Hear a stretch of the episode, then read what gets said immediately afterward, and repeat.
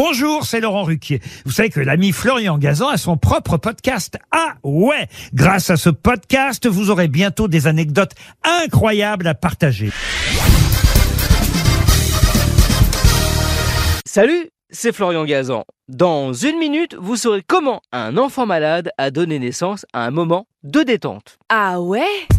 Ouais, on est dans les années 50 et Kenneth, un petit Américain, est atteint, malgré son jeune âge, d'arthrite rhumatoïde. Il souffre le martyr et pour le soulager, les médecins lui prescrivent des bains massants. Une bonne idée, car ces bains sont efficaces à tel point que Kenneth souffre moins et peut bouger ses bras et ses jambes. Ah ouais Ouais, le problème c'est que c'est très contraignant, car pour bénéficier de ces soins, la maman de Kenneth doit l'emmener à chaque fois à l'hôpital.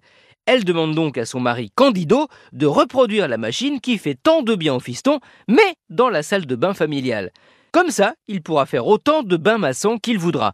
Comme Candido et ses frères travaillent dans les pompes à eau, ils se mettent au boulot. Ah ouais Ouais, il crée alors une pompe d'hydrothérapie qui permet à toute la famille d'être massée par de l'eau chaude et des bulles à domicile. C'est la naissance du premier bain tourbillon à qui Candido va donner évidemment son nom et celui de son fils, un nom connu aujourd'hui dans le monde entier, Jacuzzi.